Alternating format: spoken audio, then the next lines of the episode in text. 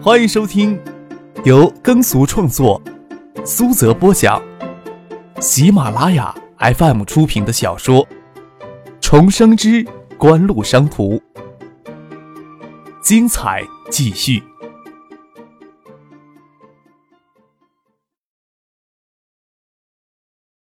第五百零八集。抵达这个国家上空，从飞机上俯视，皑皑的白雪覆盖大片的森林，会觉得这个国家特别的纯净。或许因为气候，或许因为大气的清洁，会觉得脚下这座城市，即使在皑皑白雪覆盖的冬天，也要比国内的城市鲜活。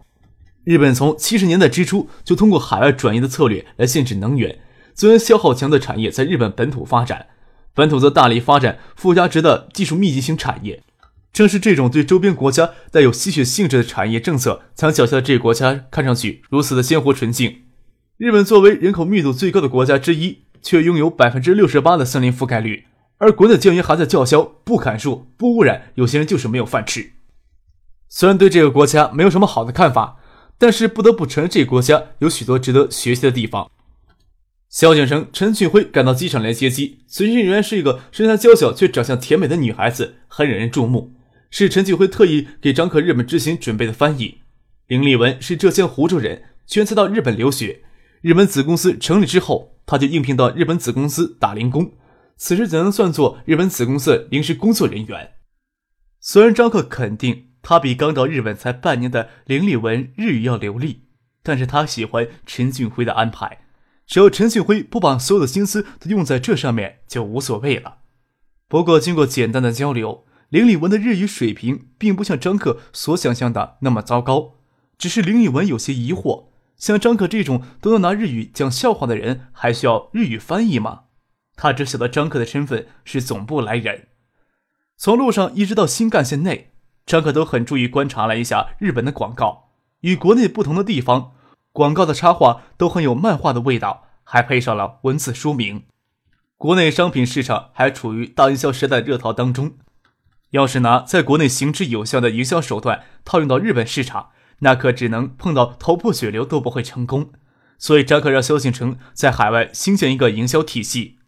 新干线说白了也就是高路火车，但是国内现在还没有如此乘坐舒服的火车，没有拥挤的人流。上了车，扎克也不急于跟萧敬腾、陈俊辉交流工作上的意见，而是静静观察他到日本后眼睛能所能看到的一切。车厢里很安静。大家都在看报纸或者捧着漫画。两个小时不到的车程，一路除了房子还是房子。虽然比国内要整齐的多，但是与欧美国家还是有蛮大差距的。关键还是人多。名古屋只是日本的中等城市，东西显得有些冷寂。离东京还有半个小时车程时，才感觉到真正的城市气息扑面而来。张克早就听说过东京一座欲望不断膨胀、不断积累的城市，但是他对萧景生他们说道。东京呀，不该让咱们产生畏惧。这座城市除了繁华还是繁华的城市，终究需要被咱们踩在脚下的。夜里站在比巴黎埃菲尔铁塔还高十米的东京塔上瞭望，展现在你眼前的是一个由高楼大厦与公路网组成漫无边际的光的海洋。这是张可出了新干线车站，从随处可见的自动贩卖机投币下买下来的旅游手册上的话。他们从名古屋乘新干线抵达东京，天色已明。车站外已是风采夺目的灯海。也许不久的将来，中国的某一区域会繁华超过东京，但是目前这里仍然是亚洲最繁华的城市与最活跃的经济中心。即使受到亚洲金融危机的影响，东京正经历着十年来最严重的经济衰退，也似乎丝毫不减东京的夜色繁华。仅东京就有一千一百万人口，城市的发展吞没了东京与周围几座城市之间的空隙。几座城市连成一片，打造一个接近三千四百万人口的全球最庞大的城市。全日本四分之一的人口与三分之一的大学生都生活在这座繁华的城市里。出了车站，见张克站在台阶上凝视着车站前的人流，萧敬腾故作轻松地说道：“艾普利尔要是能攻克这座城市，全亚洲的个人消费电子市场就指日可待了。”这句话倒是一点都不夸张呀。但是要攻克这座城市是谈何容易的呢？张可拿日语感慨了一声，又问萧敬腾：“我这么说，你会不会感到压力轻一些呀？”萧志成笑着摇了摇头。虽然海外运营部职责很多，但是开拓海外市场依旧是海外运营部存在的根本目标，这是无法推卸的职责。日本子公司准备了豪华的轿车，奔驰在满街都是日产车的街头显得光彩夺目。张可跟萧敬腾说：“我呀，第一次来日本，即使留在日本的时间不会太长，也想亲自用脚在这座城市里走一走，这样可能会有更加深入的感受。你们坐车，我跟夫君乘地铁吧。”给一群人围着乘地铁也不可能有什么感受。最后一句话倒是拒绝萧敬腾、陈俊辉他们陪同他一起乘坐地铁。随萧敬腾到名古屋接机的只有陈俊辉、林立文为数不多的几个人，但是要新干线车站来迎接的人就些壮观了。有锦湖东京产品设计研发中心、锦湖驻波士技术开发中心，以锦湖在过去半年内收购包括网上音乐商店在内的多项业务的负责人及随行人员。要是这些人都陪张可乘地铁，差不多要占据半节车厢。萧敬腾希望张可能将翻译带在身边，林以文也表现出一名随行翻译应有的积极，说道：“东京的地铁是出了名的复杂。我在到日本来之前，也听说过日本的东京地铁是出名的简单，只要是会读地图、会用自动售票机，不是色盲色弱，智商正常，即使不会日语，也不会出错的。”张可不高兴将陌生的女孩子带在身边，拒绝了林立文的热情，说道：“咱们呀，半个小时后会在这座城市的中心见面，说不定你们会因为堵车而耽搁了呢。”从名古屋中部机场下飞机，张克就主动说起了日语，也会偶尔教父亲几个常用的日语用词。萧庆成、陈俊辉他们也不担心他们会走丢了，他们一群人先陪张克朝地铁走去。才乘车离开，赶到东京的中兴保生厅汇合。日本的子公司就在那附近。话又说回来，到现在大家都没有用晚餐呢。日本的空间层次让人感觉很混乱。张可与父亲明明从街道向下走到地铁月台，抬头却看见星光暗淡的夜空。明明只向上走了一层，标志却硬写着第三层。地铁车站地下通道的电器商店里，随处都可以看到 MD 播放器。九七年正是 M D 从日本成功的走向全球市场的关键一年，估计九七年各大日系厂商销售 M D 的总数可能会超过五百万台。从省保厅的地铁站钻出来，已经是夜里八点钟了。能看到市里写字楼少说有六七成的房屋都亮着灯，通过窗户望过去，能看到勤勤恳恳如白昼般的工作人影。萧景城他们果然耽搁了一会儿才到，选择了一家烤肉店用餐，也不是什么高档的场所。张可也要求吃穿住行尽可能安排一些平民化的场所，住宿重新选择烤肉店附近的一家很普通、有些像日本家庭式旅馆的樱花酒店。这家酒店唯一豪华的大概就是拥有一间二十四小时营业的咖啡网吧，却是离日本子公司所在地很近，必须去感受这座城市，才可能找到将 a p l e y e r 将这座城市征服的理由。萧敬腾自然将住宿酒店移到了这里，夜里还将陈启辉留了下来。就 a p l e y e r 在日本的销售策略与应对策略又进行深入的讨论，更主要的是考虑日系电子厂商的反应对策。日本视听消费电子市场不是一潭平静的秋水，日系厂商在本土斗得不亦乐乎，但是面对外来的威胁又能相互协作。当然，这时候的景湖或许不能被他们称之为威胁，但是，一旦 iPlayer 在日本市场获得初步的热销之后，敌对的目光都会聚焦到景湖的身上来。交谈到黎明才结束呀。第二天，除了驻日本的各机构及公司的负责人恳谈之外，还安排了几项商务接待。中国驻大使馆商务参赞严毅下午来访。大使馆经济商务参赞处是受大使馆与外经贸部双重领导的机构，更准确的说，应该是外经贸驻外机构。叶振民是中国驻日本商务参赞严毅的直接分管领导。在张可来到日本之前，严毅就接到了叶振民的指示，要关照锦湖在日本的商务活动。还有就是 Apple Ear 在日本经销商十万电器的联络人松岛健一登门造访。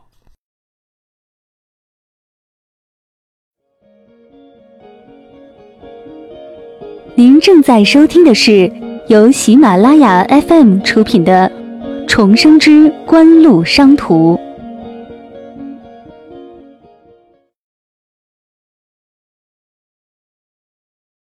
十万电器是在日本关东地区。拥有二十家门店的老牌家电连锁商，旗下的分公司也是从事电器消费电子产品的代理业务。松岛健一是十万电器产品代理事务部的一名科长，也是从十万电器内部负责 iPlayer 业务代理的负责人。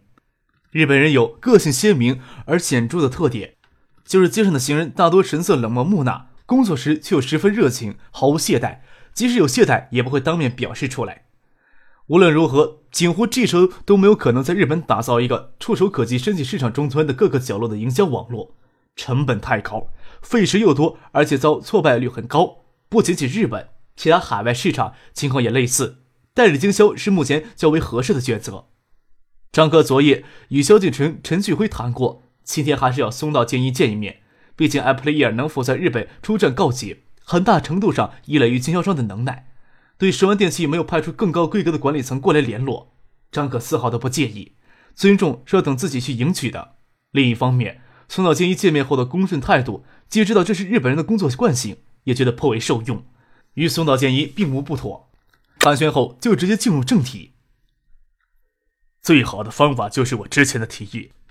Truth 在日本是家相当出名的音频设备厂商，Truth 愿意收购你们这次计划在日本市场投放的全部十万只的 iPlayer 播放器。只要在播放器贴上 Truth 的商标，对你们来说省时又省力，还不会减少利润所得呀。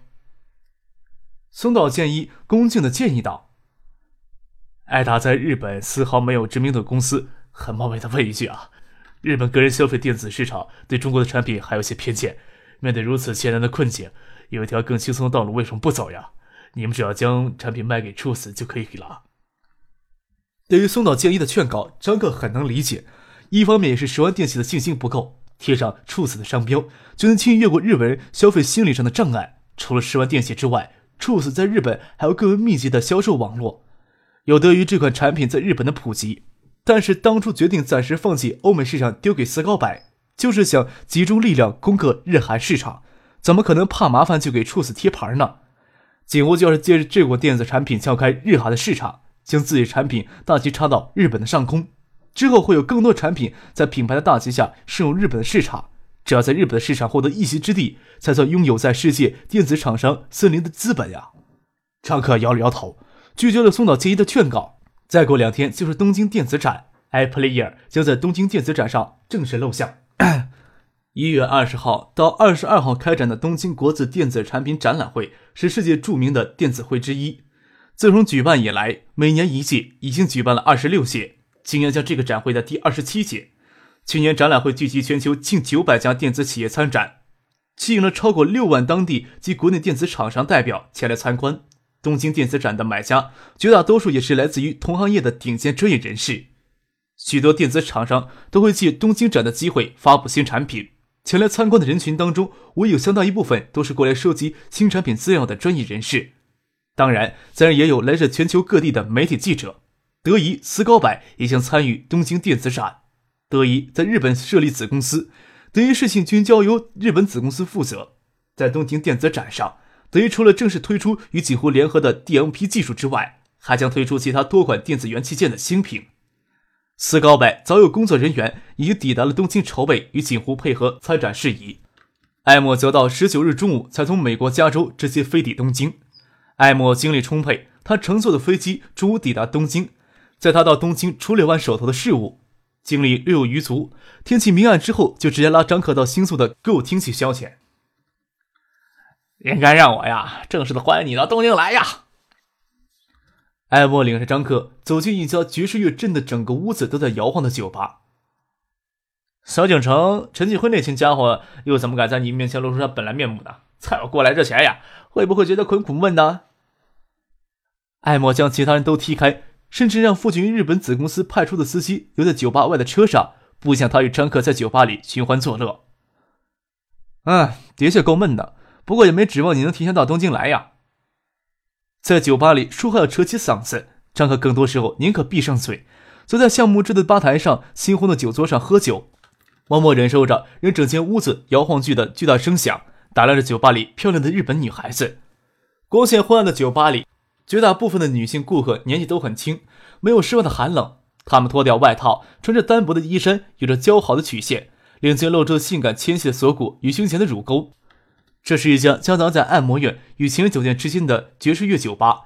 日本热爱爵士乐程度超过爵士乐的发源地。酒吧里的绝大多数都是日本人，日本男性大多偏瘦，个子并不矮。张克混迹在其中，不会给区别出来。艾莫倒是这酒吧里唯一的高个子白人，不过也是刚进酒吧引起别人的注意，之后大家各自喝酒。东洋鬼子到底还是没什么动静呀？艾莫拿日语凑到张克的耳朵大喊，其实说日语，他还喜欢拿汉语的惯用语。东洋应该是中国对日本特有的称谓。初次通过十万电器提出要买单 iPlayer 在日本的销售，单笔就开出十万只的订单，我们拒绝了。除此之外呀，再没有其他动静了。张克要回答艾莫，也要凑到艾莫耳边扯着嗓子喊。他考虑要讨论这些问题，是不是去一个安静的地方合适？早在一月初，锦湖就联合德仪在今年宣布要共同推广便携式数字音频播放器的 DMP 技术。思高柏也是将锦湖推广产品技术的合作伙伴。由于 DMP 技术在国内应用市场很有限，这则消息在国内没有造成多少响应。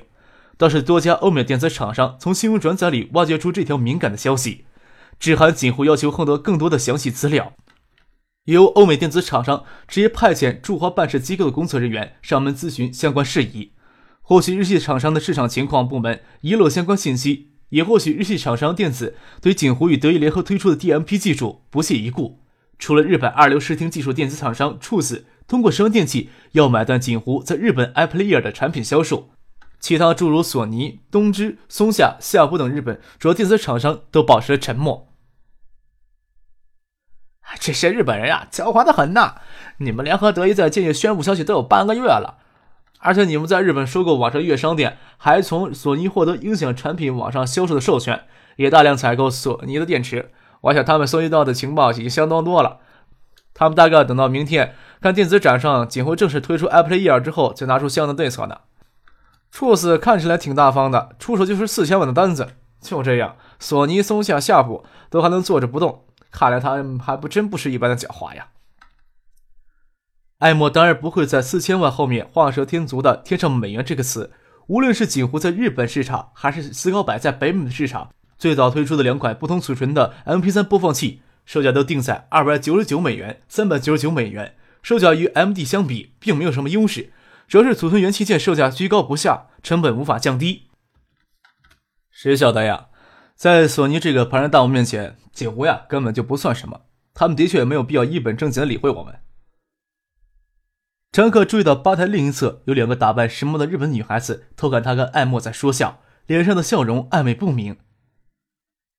他们呀，迟早会受到教训的。这就是我赶到东京的缘故的。我希望看到他们大梦初醒的时候，他们正努力推广的 MD、CD、沃克 M 早就给 Amplier 打得落花流水了。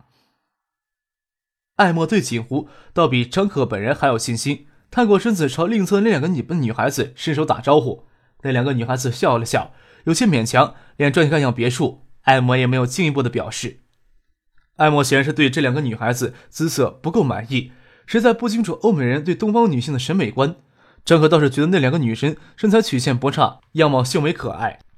艾莫卷脸去跟吧台下去第二座的第三个女孩子在做无声的交流。哦，那三个女孩子，张可没有一个中意的。东芝，艾莫的眼神又从那女孩子调情当中收了回来，侧张克的耳边大声说道：“咱们呀，应该找到东芝。东芝手里有锦湖所需要的闪存技术，而在便携式音频产品市场，甚至整个视频产品市场，东芝给松下、索尼、夏普三家公司压得喘不过气儿来。别看日本人一向都保持沉默，但是我想东芝一定会对锦湖的 Apple Ear 产品技术有不同看法的。”张克也同意艾莫的看法，不过看着跟艾莫调情的三个姿色普通女孩子要走过来的意思，即使找人陪喝酒，张克也不想委屈了自己。眼神立即偏向吧台另一侧两个长相甜美的女孩子，给了个暧昧不明的眼色。一个女孩子站了起来，另一个女孩子有些不大愿意，脸上的神色有些犹豫，有难堪，有挣扎。很难想象在酒吧里喝酒会有这么复杂心情。张克只是让女侍者在吧台上加两只酒杯。这两个女孩子今晚都未必能够搞定。要是今晚能搞定的话，多半是付费服务。我们又不能在东京耽搁太长时间。原来艾莫这家伙要根据这个选择酒吧里猎艳的对象呀！张可笑了起来，说道：“我的追求啊很肤浅，宁可付费邀漂亮顺眼的女孩子一起喝酒。那个神色间有些不情不愿的女孩子也站了起来，刚才给吧台一脚挡着，这时候才看见她裙子下修长的美腿没有裹丝袜，在幽暗的光线里有着迷人的嫩白。还以为就日本的高中生喜欢在冬天露出白生生的大腿，这双美腿也没有日本少女常见的粗壮，不大实用，但是纤细无瑕。